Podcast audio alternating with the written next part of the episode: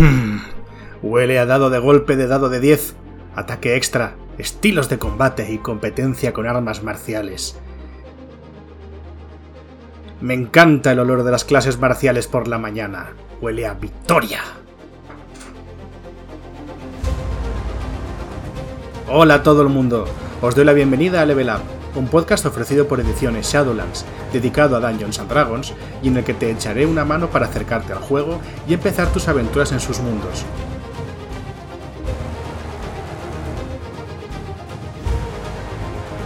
Yo soy Nacho Gemaster y hoy hablaremos de las clases de explorador y guerrero. Y es que estas dos clases tienen en común que son combatientes. Como he dicho antes, y como veréis a continuación, tienen un dado de golpe relativamente alto, saben usar armas bastante poderosas y tienen muchos trucos para partirle la cara bien a gusto a los enemigos que se les pongan delante. Vamos a hablar primero del explorador. Es una clase que encontramos en la página 78 del manual del jugador. Como os digo, se trata de una clase marcial combatiente que combina capacidades marciales con varias aptitudes para desenvolverse en naturaleza y además recibe el poder de canalizar la magia de esta, de manera similar a los druidas, aunque alcanzando cotas menores de poder, ya veremos.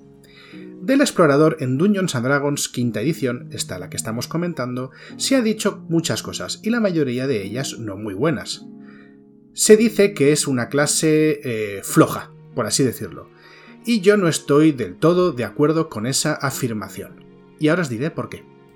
Veréis, el explorador, como veremos durante este episodio, em, tiene varias cosas buenas que le hacen una clase bastante potente.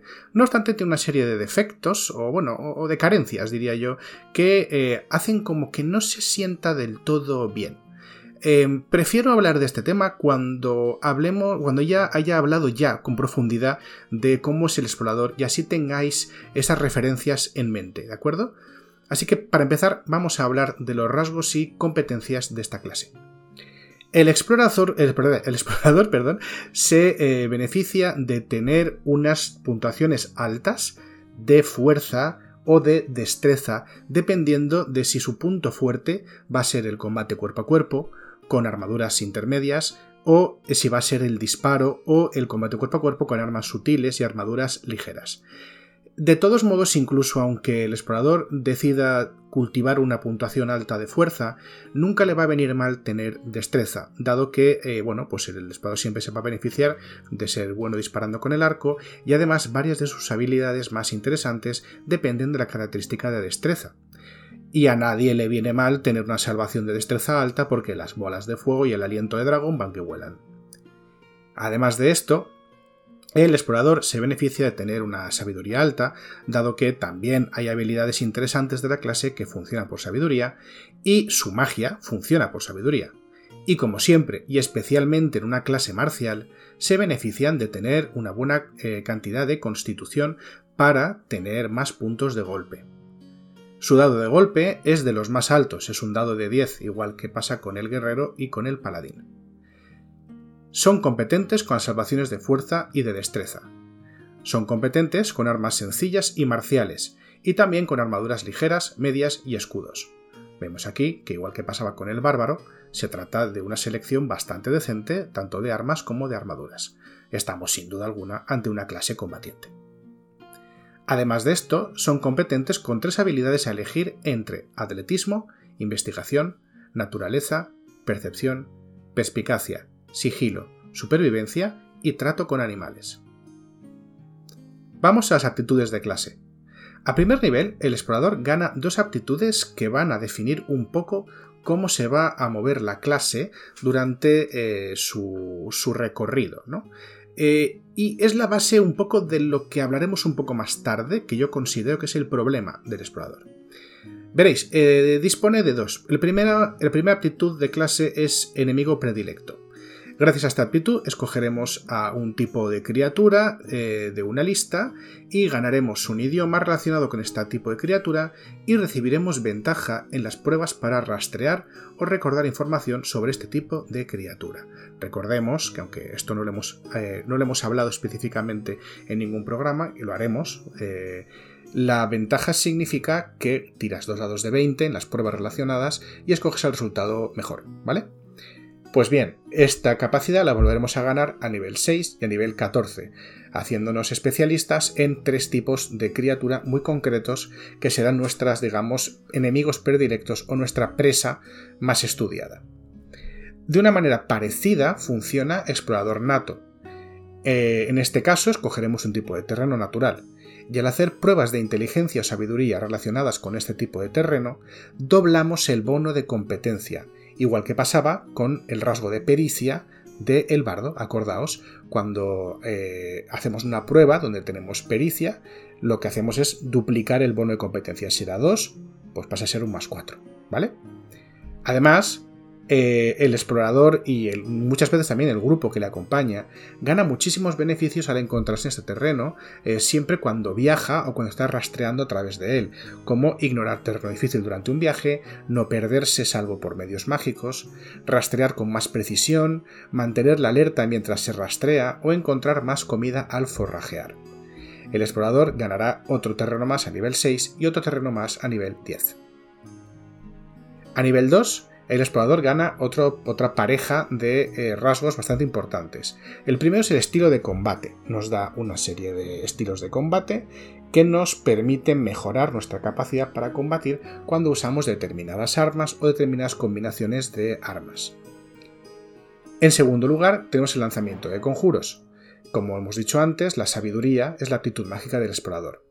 En este caso, y al contrario que sucede con otros lanzadores de conjuros, el explorador no usa un canalizador mágico ni tiene capacidad de lanzar conjuros de forma ritual.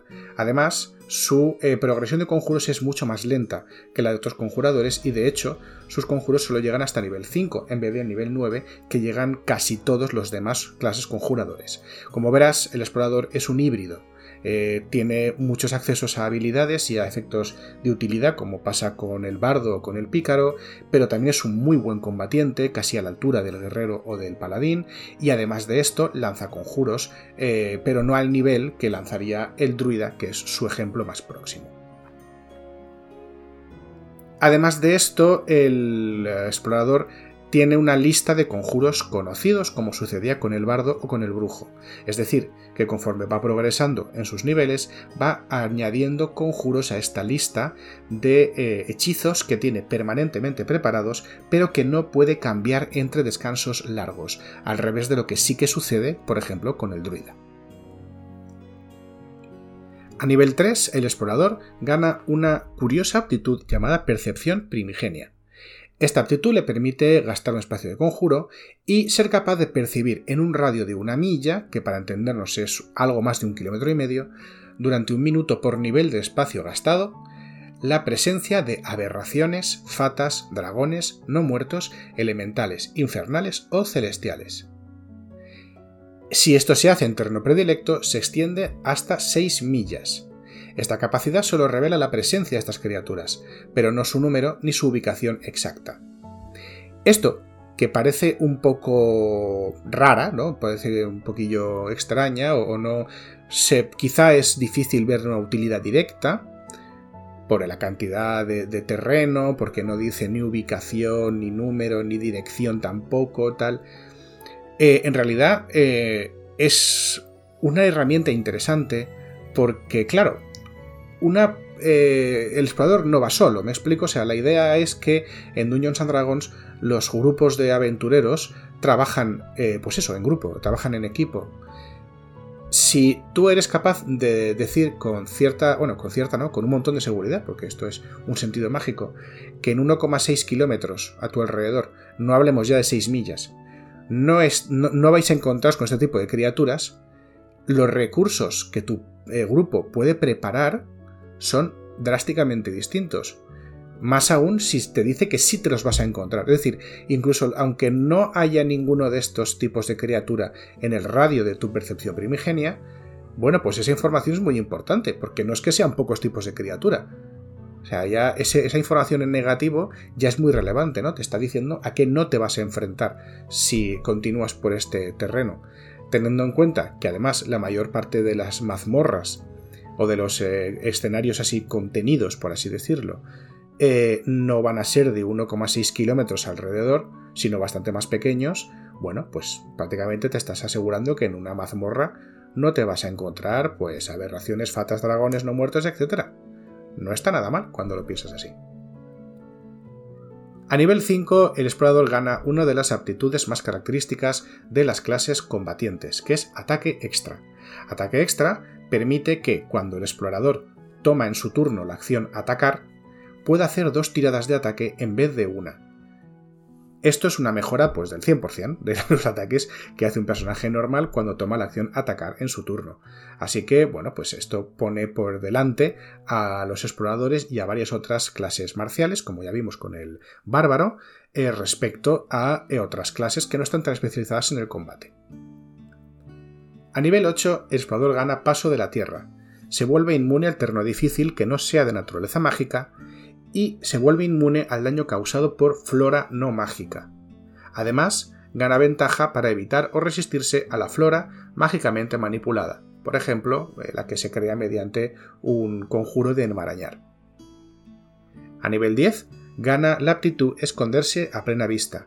Si pasas un minuto escondiéndote, ganarás un más 10 a tus tiradas de sigilo mientras te estés quieto. A nivel 14, gana la aptitud desvanecerse, y es que te permite esconderte usando una acción adicional en vez de una acción, y es imposible rastrearte por medios mundanos a menos que así lo desees. A nivel 18 el explorador gana sentidos salvajes. Puede localizar a seres invisibles a 30 pies de tu posición y la invisibilidad no impone desventaja en los ataques que hagas contra estas criaturas invisibles. Y a nivel 20 se recibe azote de enemigos, que te permite cada uno de tus turnos añadir tu bonificador de sabiduría al ataque o al daño de uno de tus ataques, incluso después de hacer la tirada. Esto solamente puede hacerse con uno de tus ataques por turno, solamente puede hacerse una vez por turno, pero es bastante interesante porque, eh, bueno, está, si, eh, está bien, está bastante bien, eh, porque te permite quizá convertir un fallo en un éxito, ¿no? Si tienes una sabiduría decente de más de, 14 a 16, ¿no? Pues es un bonificador de más 2 o más 3. No es poco, es mm, un bonificador bastante, bastante importante que podría convertir un, fallo en un, éxito. Pero es que incluso si impactas con los dos ataques, pues allá que va el daño, ¿no? Es decir, bien, no te, no te va a venir nunca bien. Nunca, nunca mal, quiero decir. El explorador eh, recibe rasgos de arquetipo a nivel 3, 7, 11 y 15. El manual del jugador nos propone dos arquetipos. El primero es el del cazador. El arquetipo de cazador nos da una serie de rasgos muy variados en cada, una de sus entradas que eh, nos ofrece capacidades ofensivas y defensivas para adaptar la técnica de caza del explorador, y que en general se basa o bien en enfrentar a muchos enemigos a la vez, desviando sus ataques para que se ataquen entre ellos, siendo capaz de atacar más veces incluso por turno, o bien abatir enemigos grandes y peligrosos, causándoles más daño cuando están heridos o evitando sus ataques. A la práctica, y igual que pasaba eh, con, el, con, el, bárbaro y sus arquetipos de guerrero tótem, eh, puedes ir picoteando de aquí y de allá. O sea, no es que escojas la senda de luchar contra hordas y debas seguir la reja tabla, sino que puedes a veces coger el rasgo de luchador de horda y otras veces coger un rasgo de eh, asesino de colosos y así. Está bastante bien, es una subclase bastante poderosa que mejora las capacidades de combate del explorador sensiblemente. En segundo lugar tenemos el Señor de las Bestias. Gracias a este arquetipo recibirás un aliado animal que se hace progresivamente más poderoso y con serás capaz incluso de compartir el efecto de ciertos conjuros. Y ahora creo que, aprovechando que también estamos hablando del Señor de las Bestias, creo que vale la pena hablar sobre el problema del explorador. Verás, eh, mi opinión al respecto es que el explorador es una buena clase que hace bien lo que se propone. Es decir, el explorador es un lanzador de conjuros secundario que tiene una serie de hechizos que le permiten eh, mejorar sus capacidades de combate y sus capacidades de supervivencia, lo cual hace decentemente bien. Eh, es un buen combatiente. He tenido muchos jugadores que usaban exploradores en, en mesa jugando a, este juego y la verdad es que son bastante decentes. No se quedan muy atrás, por no decir que no se quedan nada atrás respecto a otros, eh, luchadores. Em, y bueno, me parece indiscutible que si coges el manual de jugador y lees con atención lo que hace Explorador Nato, me parece indiscutible que el explorador es un buen. Eh, es un buen superviviente, ¿no? Es un buen experto en este campo. El problema es que los rasgos del explorador son sosos. Las demás clases tienen una serie de rasgos que adquieren entre el nivel 1 y el nivel 3 que van a identificar rápidamente qué es lo que la clase es capaz de hacer. Todavía no hemos visto el pícaro, que sería el ejemplo más paradigmático, pero podemos usar al bárbaro, por ejemplo. El bárbaro en sus tres primeros niveles ya te dice claramente que es un tipo grande, fuerte, rápido, duro y que además se puede hacer todavía más fuerte y duro cuando entra en furia. Mm, recibe la mayor parte de sus rasgos determinantes muy pronto y luego se dedica a mejorarlos. No obstante, el explorador recibe a primer nivel una serie de rasgos que le dan primero mucha información sobre los sobre los, las presas, ¿no? que se supone sus enemigos, eh, que se supone que él es experto rastreando, pero se queda soso, se queda muy soso uno echaría de menos algo más, algo un poco más mecánico, ¿no? Que no digo necesariamente un, bonificador de combate o de daño, pero algo que nos haga pensar en el explorador como un gran cazador que sí que ha de, sí que ha em, sí que ha sido capaz de escoger estas presas y de enfrentarse a ellas de una manera muy competente. Y luego eh, el explorador nato pese a que es una aptitud muy potente que le permite hacer muchas cosas eh, dentro de la naturaleza, la mayoría de esas cosas son pasivas, son eh, mejoras que suceden cuando haces otras cosas y refiere a reglas que a la práctica poca gente usa en Dungeons and Dragons, como son las reglas de viaje o las reglas de forrajeo, más que nada porque la capacidad para llevar comida, bebida o crearla de la nada con magia se adquiere muy pronto. Entonces creo que se queda un poco soso, ¿no? Además queda también el tema de que para ser efectivo con estos dos, estas dos aptitudes hace falta acertar en una elección. Esto evidentemente se podría eh, solventar si una cosa que bueno que yo mm, siempre insisto que hagáis es que habléis con el Dungeon Master o la Dungeon Master y preguntéis de qué va a ir el tema, ¿no? Sobre todo si vas un explorador, porque si has escogido un enemigo al que no vas a ver en toda la campaña, pues evidentemente ahí ha habido un pequeño fallo de comunicación. Por tanto, mm, sumando estas dos cosas, y pues queda un, un inicio un tanto, un tanto soso, sinceramente me parece que al explorador le hace falta en esos rasgos eh, identificativos que no pares de usar constantemente durante todo tu avance de personaje, como sucede, ya lo veremos, con el pícaro cuando hablemos de su ataque furtivo y su acción astuta o cuando hablamos de la, de la rabia, de la furia de combate del, guerrero, del bárbaro, perdón, son, son cosas que no vas a parar de usar en ningún momento y son el ABC, son el núcleo de la clase. Aquí veo que el explorador, esos rasgos nucleares se quedan un poco sosos, son, no sé, son poco inspiradores. Además de eso, tiene algunos rasgos, como por ejemplo, hablábamos del paso de la tierra, que es, no sé, inmune al terreno difícil no mágico. Pero al nivel al que lo coges, que es el nivel 8, lo más normal es que se encuentre conjuros que modifiquen el terreno. Y a eso sí que no es inmune ni lo, ni lo resiste bien. Entonces, no sé, queda un poquito, no sé, un poquito limitado. O esconderse a plena vista, que tienes un más 10 al sigilo mientras te estés quieto. Chico, pues gracias, pero no sé, se me queda soso, se me queda soso. Lo que pienso de explorador que el problema que tiene es ese, que se queda soso. Se, eh, tiene rasgos que, sí lo identifican como lo que es, pero probablemente podrían ser un poquito, a veces un poquito más potentes y otras veces podrían ser un poco más inspiradores. Y luego vamos al Señor de las Bestias. El Señor de las Bestias ha tenido una reedición en el, libro del Caldero de Tasha para todo, que lo hace bastante más útil, porque el problema que tiene la versión del Señor de las Bestias en el manual del jugador es que eh, el explorador tiene que sacrificar eh, sus acciones para que la bestia actúe, y en muchas ocasiones las bestias no son necesariamente más poderosas que el explorador eh, en combate. Por tanto, si has escogido un compañero animal para entrar en, combate, que, no sería nada raro, eh, pues verás que esta clase parece que reme en la dirección contraria, lo que es un poquito, eh, no sé, un poquito sorprendente.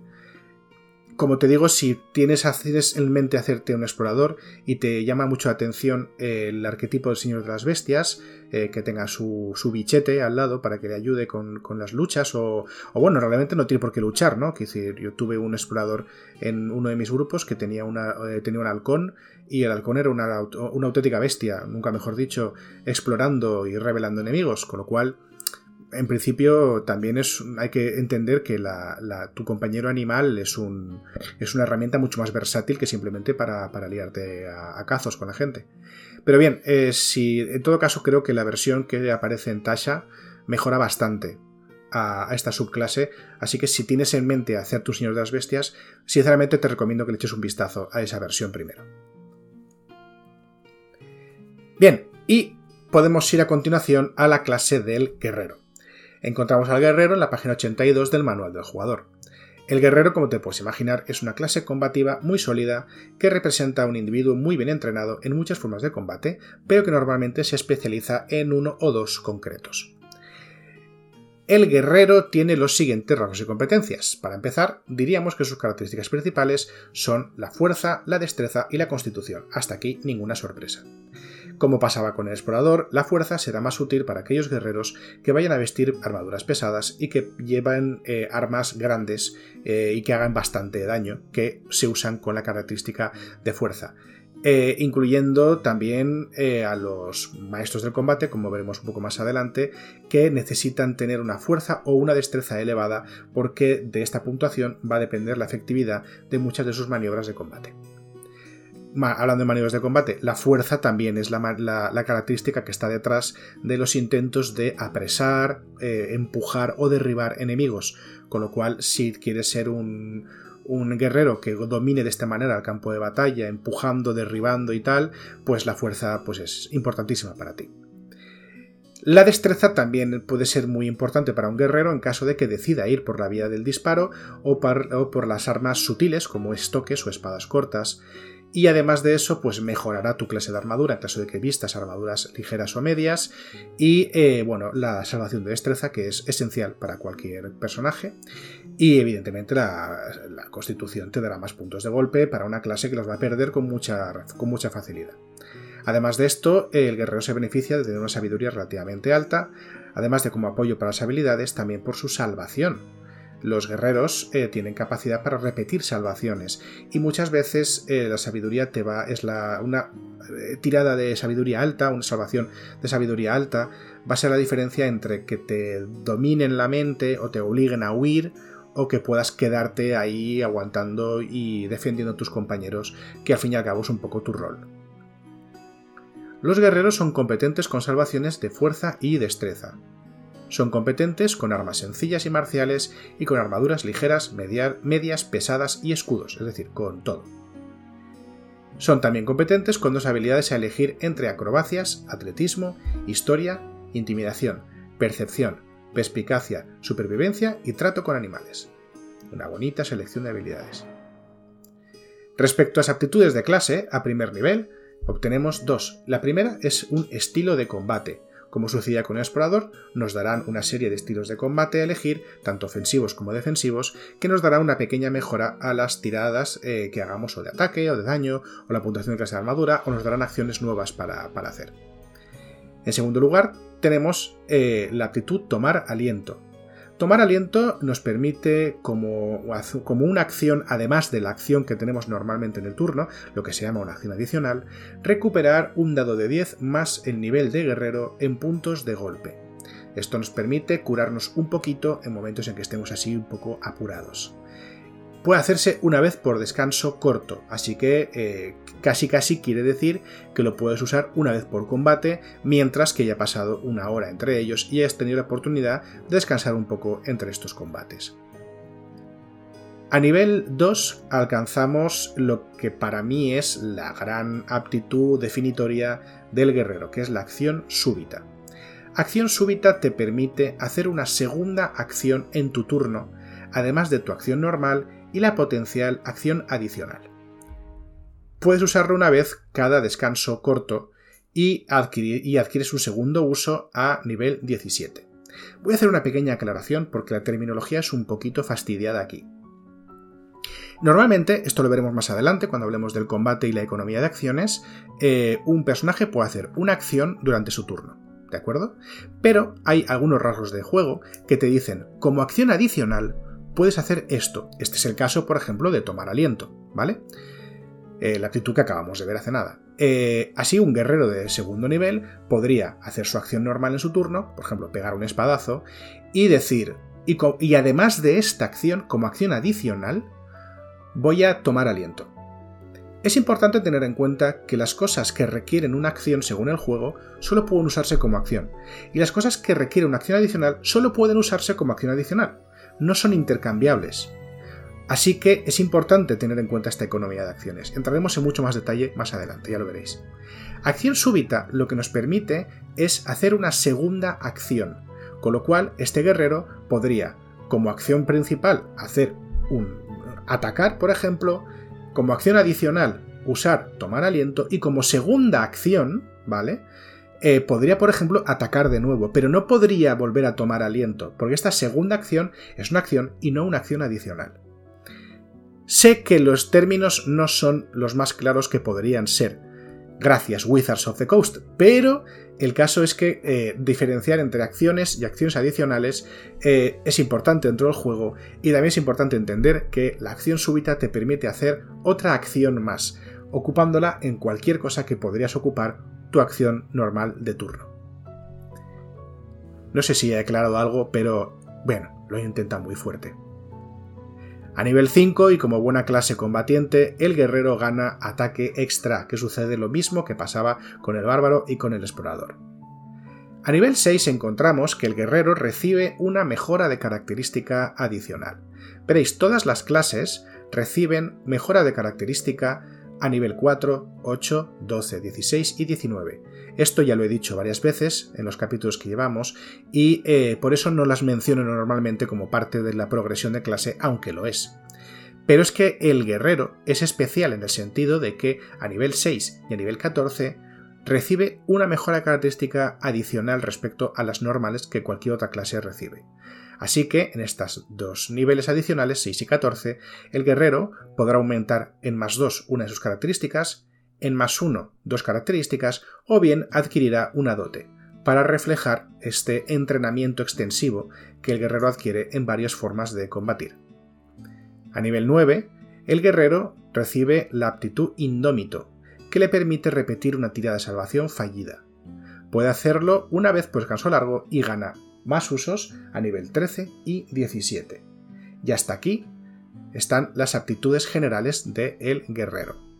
Pero hay que hablar de los arquetipos marciales, ya que estos nos darán nuevos rasgos a nivel 3, 7, 10, 15 y 18. El manual del jugador nos ofrece tres arquetipos marciales. El primero es el campeón. Es un arquetipo robusto, que aumenta la probabilidad de obtener golpes críticos, mejora las habilidades atléticas y nos permite escoger un segundo estilo de combate y recuperar puntos de golpe al quedar mal herido, incluso más que simplemente con la acción súbita. Perdón, con tomar aliento, perdonad. Es un arquetipo bastante sólido, como digo, y eh, bueno, es el que yo recomiendo para la gente que no se quiera comer demasiado la cabeza con más recursos del personaje. Hay gente que opina que es un poco aburrido, yo pienso que está bastante bien y que complementa bastante bien al guerrero tal y como es. Hace al guerrero un mejor guerrero, sin muchas más florituras. El segundo es casi lo contrario, el maestro del combate. Es un arquetipo muy interesante que usa un recurso llamado dados de supremacía para hacer maniobras de combate y crear efectos específicos, como hacer derribar un enemigo con tu ataque normal, eh, atraer los ataques de los oponentes, contraatacar a los enemigos, fintar, aumentar el alcance de las armas. Es decir, es un guerrero pirulero, ¿vale? Es un guerrero que va eh, haciendo efectos de combate y va modificando el campo de batalla y va creando efectos que le interesan a su alrededor. Si el arquetipo de campeón te parece demasiado soso, ¿no? Que un guerrero que pega más fuerte y es más duro, que dentro de lo bueno, pues te puede parecer un poco aburrido, el maestro del combate sí que te da un montón de recursos con los que ir jugando para ir creando efectos y para ir, eh, digamos, eh, pues eso, modificando el comportamiento de tanto tus aliados como tus enemigos eh, durante la lucha. es un arquetipo que requiere eh, tener un buen pensamiento táctico y que también exige que estés atento al campo de batalla, pero bueno, si eso no es un problema para ti, pues lo vas a disfrutar. Por último, tenemos al Caballero Arcano, cuyo principal rasgo es que es capaz de lanzar una selección de conjuros de la lista de mago, teniendo la inteligencia como su aptitud mágica. Por lo tanto, si piensas hacerte un caballero arcano, pues tendrás que priorizar la inteligencia también. Además, es capaz de mezclar ataques y conjuros en combate, eh, debilitar la capacidad de resistir magia de los objetivos que ataca o teleportarse cuando usa la acción súbita.